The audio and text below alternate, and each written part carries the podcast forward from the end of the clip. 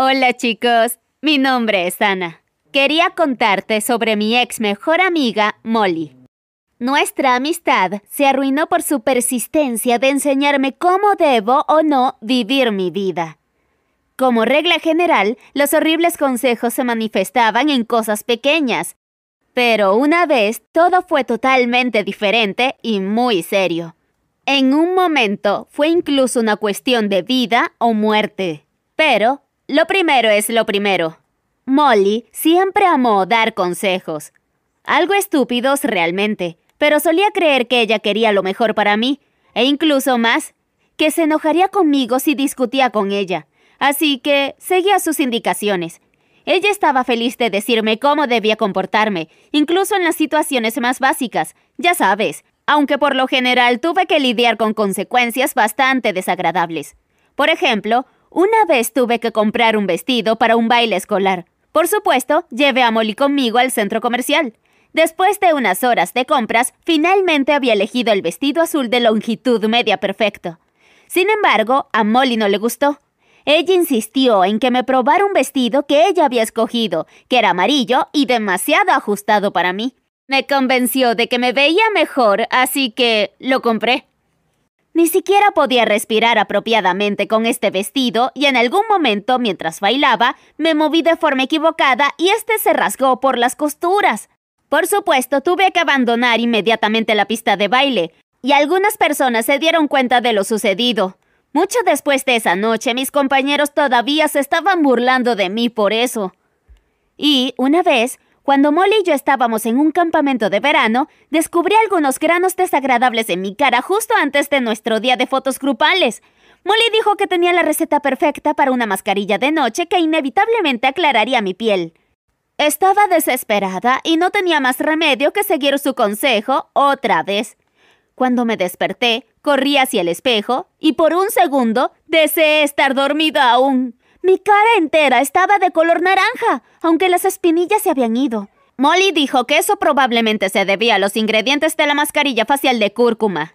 Oh, Dios mío, las cosas que hice para intentar deshacerme de ese tono. Pero nada funcionó. Incluso recibí el apodo de Ana el plátano naranja, y todos en el campamento se rían de mí cuando pasaba. Sin embargo, seguí siendo amiga de Molly. Y en este caso, fue especialmente importante que supiera que lo que sea que le dijera, ella mantendría un secreto. Esto sucedió cuando di cuenta de que algo había cambiado dentro de mí. Había empezado a sentir náuseas y sueño todo el tiempo, y no podía beber mi café favorito por su olor. En ese entonces, había estado saliendo con Evan McCallen por poco más de un mes. Él era mi primer amor, pero entonces descubrí que estaba embarazada. Me asusté mucho y por supuesto Molly fue la primera persona a la que recurrí. Esa vez realmente necesitaba un consejo serio y definitivamente no podía soportar ninguna de sus estúpidas consecuencias como antes. Estaba devastada, pero Molly parecía obstinada. Ella pensó que Evan debería ser informado sobre lo que había sucedido, ya que él era igualmente responsable de los problemas en los que estaba ahora. Pero yo no quería que lo supiera. Verás, estábamos a punto de graduarnos de la escuela en aproximadamente un mes. Y él se iría a la universidad pronto. Viviríamos separados y no íbamos a seguir saliendo. Además, todavía no había decidido si iba a quedarme con el bebé o no, así que no quería que Evan me recordara como esa chica que arruinó su vida. Pero Molly siguió insistiendo en su opinión sobre el tema, y finalmente me irritó mucho. Así que en algún momento le dije que no metiera su nariz en el asunto, y le dije lo malos que habían sido sus consejos en el pasado. No quise pelearme con ella, pero al parecer mis palabras fueron realmente ofensivas. Entonces ella me dejó sola, y tuve que tomar mi propia decisión sin la opinión de mi mejor amiga. Tenía mucho miedo de contarle a mi madre lo que estaba pasando, pero ella literalmente fue la única que pudo ayudarme en ese momento. Me sentí tan miserable cuando dijo que estaba muy decepcionada conmigo. Le mentí y le dije que no sabía quién era el padre del bebé, y ella comenzó a gritarme aún más por eso. Lloré muy fuerte toda la noche, tanto que por la mañana apenas podía abrir los ojos porque estaban hinchados por las lágrimas. Finalmente, mi madre me dijo que no tenía más remedio que dar a luz al bebé y que me ayudaría a criarlo. Me sentía más segura porque ya no tenía que tomar una decisión. Pero al mismo tiempo me sentía aún más devastada que antes. Sabía que no iría a la universidad y tampoco podría salir con mis amigos ni hacer nada más que las chicas de mi edad suelen hacer. Y un día, como de costumbre, estaba sentada en casa sin hacer nada y sintiendo pena por mí misma, cuando alguien llamó a la puerta. Era Evan, con sus padres. Resultó que Molly no escuchó lo que le había contado sobre mi embarazo, y fue y se lo dijo todo a Evan.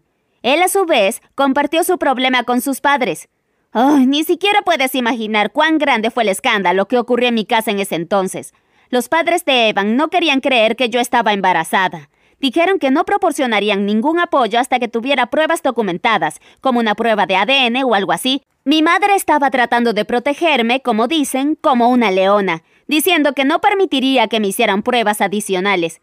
Estaba llorando y Evan estaba tratando de calmar a todos. Fue estresante y totalmente horrible. Sin embargo, esa pelea no duró mucho. Fui yo quien la terminó porque sentí algo extraño y doloroso debajo de mi cintura. Me asusté mucho y casi me desmayo. Entonces comenzó el alboroto. Los padres de Evan nos llevaron a mí y a mi madre al hospital porque no teníamos nuestro propio auto. Y por alguna extraña razón, todos olvidaron que podríamos haber llamado a una ambulancia. Como habrás adivinado, el estrés por el que estaba pasando se manifestaba física y mentalmente y como mi destino lo tenía preparado, perdí al bebé. Pero los médicos dijeron que todavía podría tener tantos hijos como quisiera cuando estuviera lista. Por supuesto, Evan y yo ya nos salimos, y decidí que podría ser mejor saltarme los últimos días de la escuela y el baile de graduación. Y Molly... Ah, ella se disculpó por lo que había hecho, y realmente la perdoné, pero ya no sentía que pudiéramos ser amigas. A pesar de que ya han pasado casi seis meses desde que esto sucedió, Todavía siento un vacío interior. Espero que entiendas por qué. Sé que estaré bien, y sigo creyendo que todo sucede por una razón. ¿Tú también? Comparte tu opinión en los comentarios a continuación y luego haz clic para suscribirte al canal.